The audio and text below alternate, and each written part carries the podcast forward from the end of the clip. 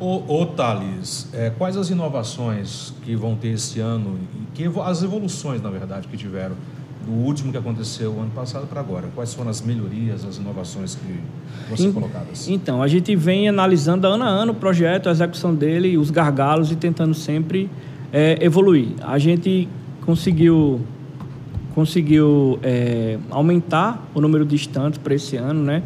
O ano passado nós, nós tínhamos 155 estantes. Esse ano fizemos uma modificação no layout, Conrado.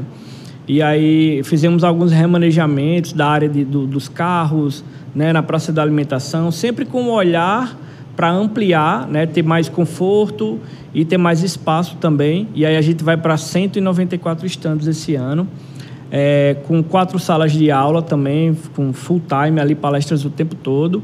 E também o que a gente vem realizando desde 2018 são os palestrantes masters aí, é, um por noite, onde a gente traz sempre pessoas de peso, nomes de impacto, para abrilhantar cada vez mais o evento. Quem serão os palestrantes da Expor deste ano? Então, a gente está trazendo para o primeiro dia na abertura Diene Toscano, que ela é uma influenciadora digital paraibana, de João Pessoa, né? Começou com um perfil no Instagram, ali é, justamente procurando lojas no comércio de Mangabeira que tinham preços em promoção e divulgando para a população. E aí esse perfil ele estourou em João Pessoa. Hoje ela mudou um pouco o perfil, ela está um, é mais profissional. Então você não acha mais achadinhos da Negra, sim Diene Toscano. Então ela vem contar um pouquinho da história dela, né, de, na, na palestra sobre marketing digital. É, no segundo dia a gente está trazendo Pyong Lee, que aí é uma figura que dispensa a apresentação, né? É um mágico, é youtuber, participou acho que da penúltima, foi a penúltima edição do Big Brother. É, enfim, e aí ele vai falar sobre o poder da mente, né? E vai fazer um casadinho com o empreendedorismo. E aí a gente fecha o sábado com o Geraldo Rufino, também, que é um dos grandes palestrantes a nível nacional. Ele sempre está participando desses grandes eventos no Brasil afora, né? Contando um pouquinho da sua história, que já quebrou seis vezes. E aí fala a forma como ele se reergueu, enfim. É uma palestra que vai trazer bastante conteúdo, né? E ele conta um pouquinho da história de sucesso dele. Palestrantes de peso, tenho certeza que você vai aprender muito na Expo Negócio. E a Expo Negócio, apesar de falar sobre negócio, mas é um evento para toda a população de Cajazeiras e região, não é isso, Thales? Exato, é um momento onde as empresas de Cajazeiras e de região, da região podem estar lá expondo seus produtos, serviços, né, se posicionar. É uma oportunidade que os expositores têm de 12 mil pessoas passarem na porta né, da empresa deles, que aí no comércio eu não sei em quanto tempo é, eles teriam esse quantitativo de pessoas passando na porta. Então, é uma maneira. E aí tem várias estratégias que cada expositor pode levar para lá, de vender mais, de captar leads, né? Que é contato para depois da feira fazer algum tipo de ativo e tentar vender, posicionar a marca, fazer network também. É, quer queira, quer não, tem alguns expositores ali que o seu modelo de negócio é B2B, né? Então eles, eles vendem para outras empresas e não para o cliente final.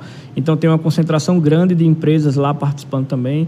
Então são várias as possibilidades que a Caixa Azeiras Expo Negócio proporciona é, Conrado, tanto para o público em geral que vai visitar, né, que vai ver muita inovação, lançamentos de produtos, empresas que estão sendo criadas e que vão que vão estar tá, é, em primeira mão na Cajazeiras Expo Negócio antes de lançar seu, seu produto.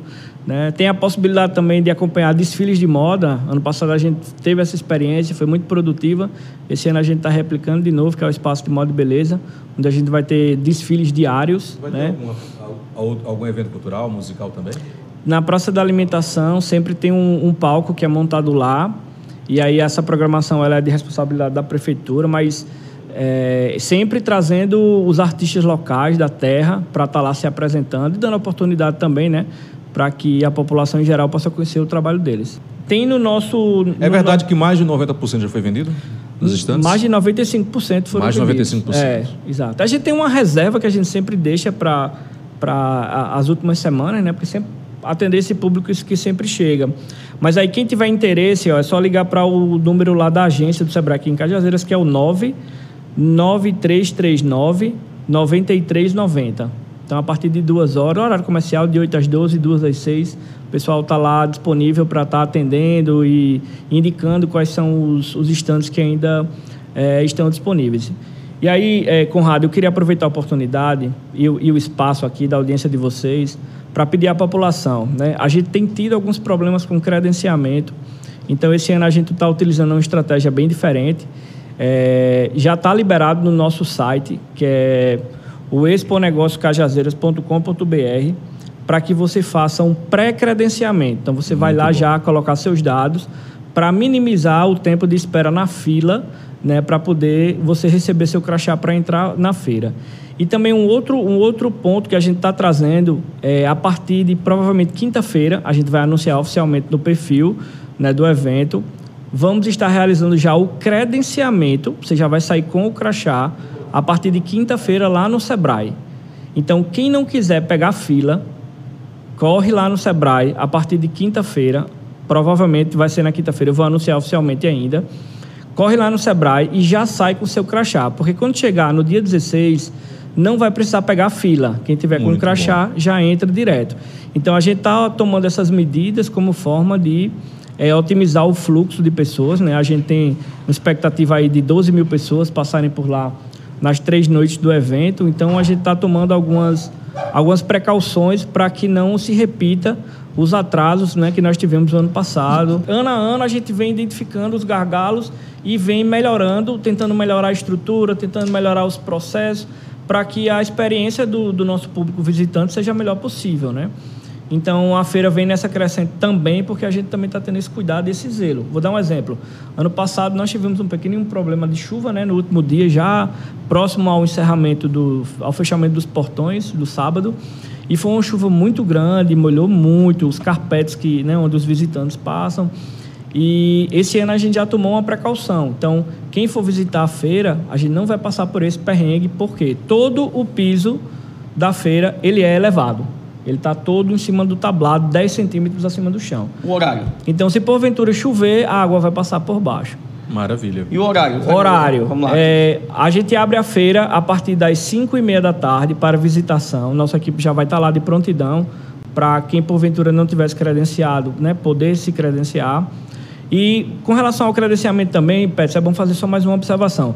As pessoas que fizerem o credenciamento, ele é único, né? É guardar o crachá para, se for visitar a feira no, na quinta, na sexta, no sábado, esse mesmo crachá dá acesso a todos os dias da feira. Então não precisa credenciar de novo, tem que pegar a fila e, e, nada. Então, quem fez o seu credenciamento é só guardar o crachá que vai ter acesso a todos os dias da feira.